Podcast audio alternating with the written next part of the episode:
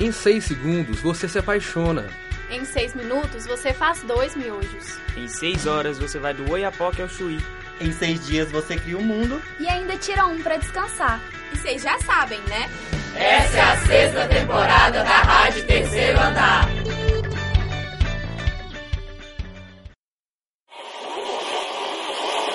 Foi assim das coisas mais importantes para a gente, eu acho, na época, a gente ter entrado para o curso de jornalismo. Bem, é, por enquanto eu estou me sentindo como se eu estivesse numa rodoviária. Concreto demais, assim, sanitário esquerda, esse não sei o que, você entende?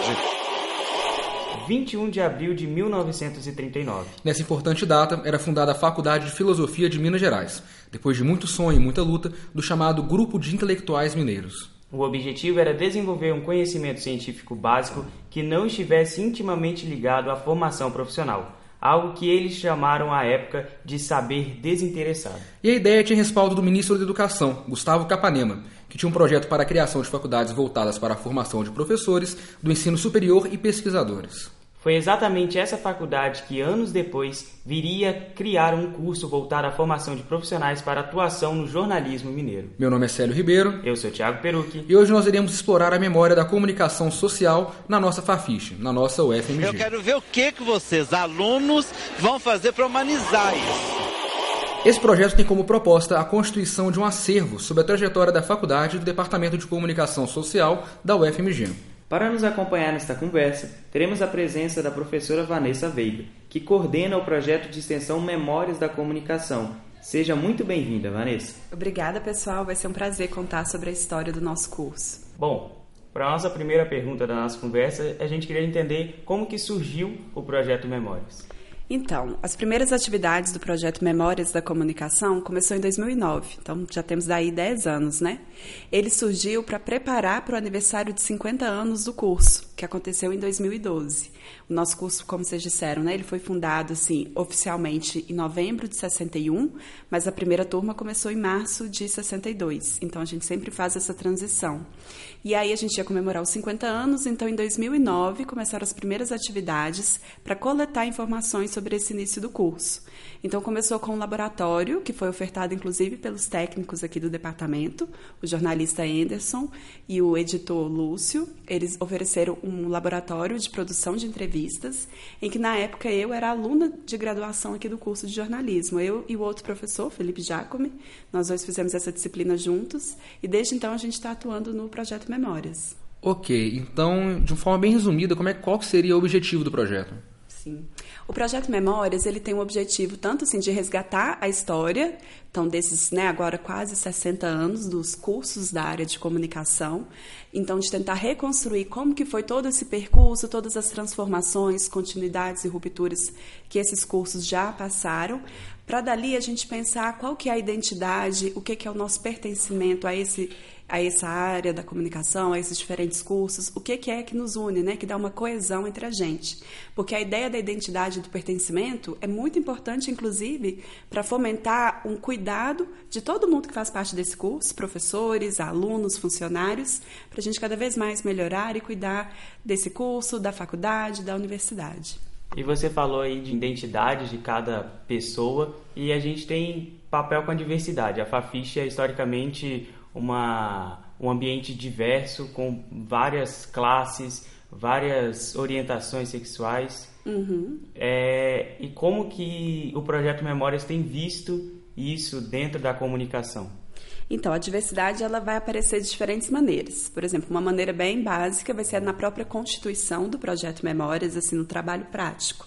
Então, por exemplo, o Memórias é um projeto tanto de extensão, mas também de ensino e pesquisa, e que ele vai congregar diferentes tipos, né, diferentes públicos desses cursos. Ou seja, participam alunos, participam professores, e aí são professores de diferentes áreas. Por exemplo, eu sou uma professora mais ligada ao curso de Relações Públicas, o Felipe Jacome é um professor mais ligado, a princípio, ao curso de jornalismo, né? Todos nós a gente atravessa os três cursos, mas a gente né, tem mais identidades com alguns deles.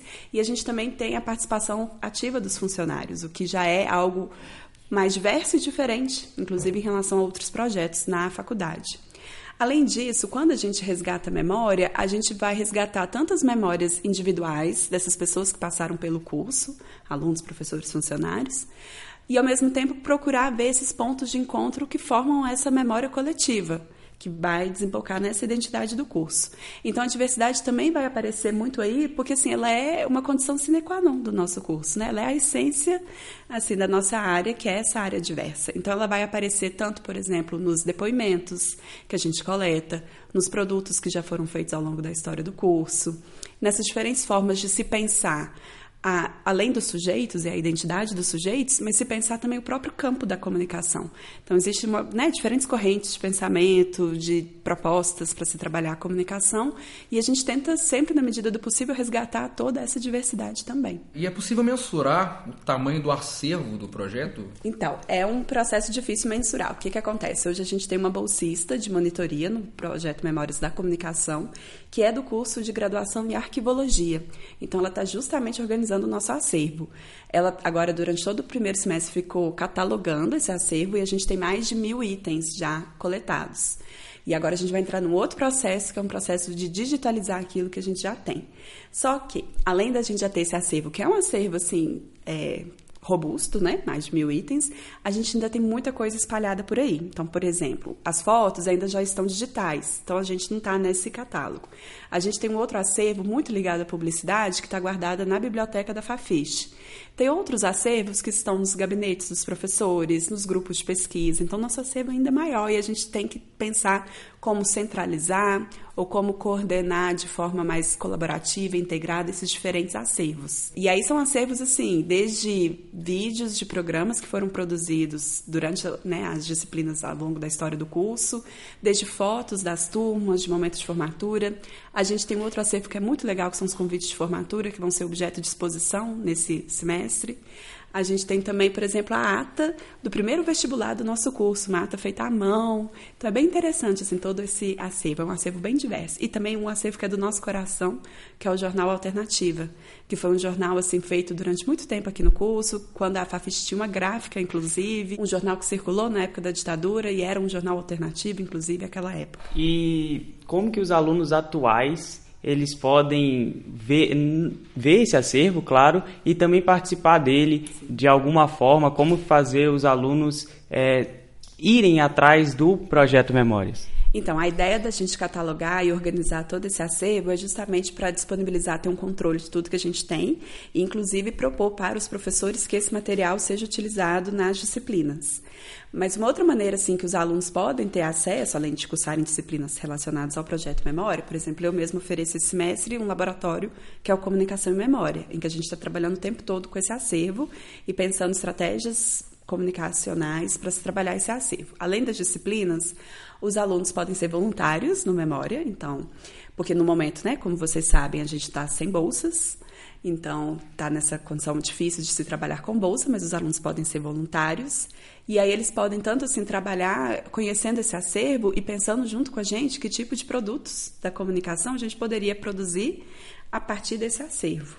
E além disso, assim, o material está sempre aí. Quem quiser conhecer, visitar esse acervo, é um lugarzinho simples, mas que fica aqui no estúdio de TV do lado aqui da ilha de edição. É uma sala específica do acervo e é uma sala interessante porque ela não tem, inclusive, janelas, o que a princípio pode parecer ruim, mas é bom porque com isso ela não traz umidade e não, né, assim, pode acarretar em danos, porque o acervo é um acervo delicado, né, arquivos de 1961, 62, 64, papel. Então a gente precisa de uma sala controlada. Então essa sala fica aqui dentro do estúdio de TV. Quem quiser conhecer vai ser muito bem-vindo.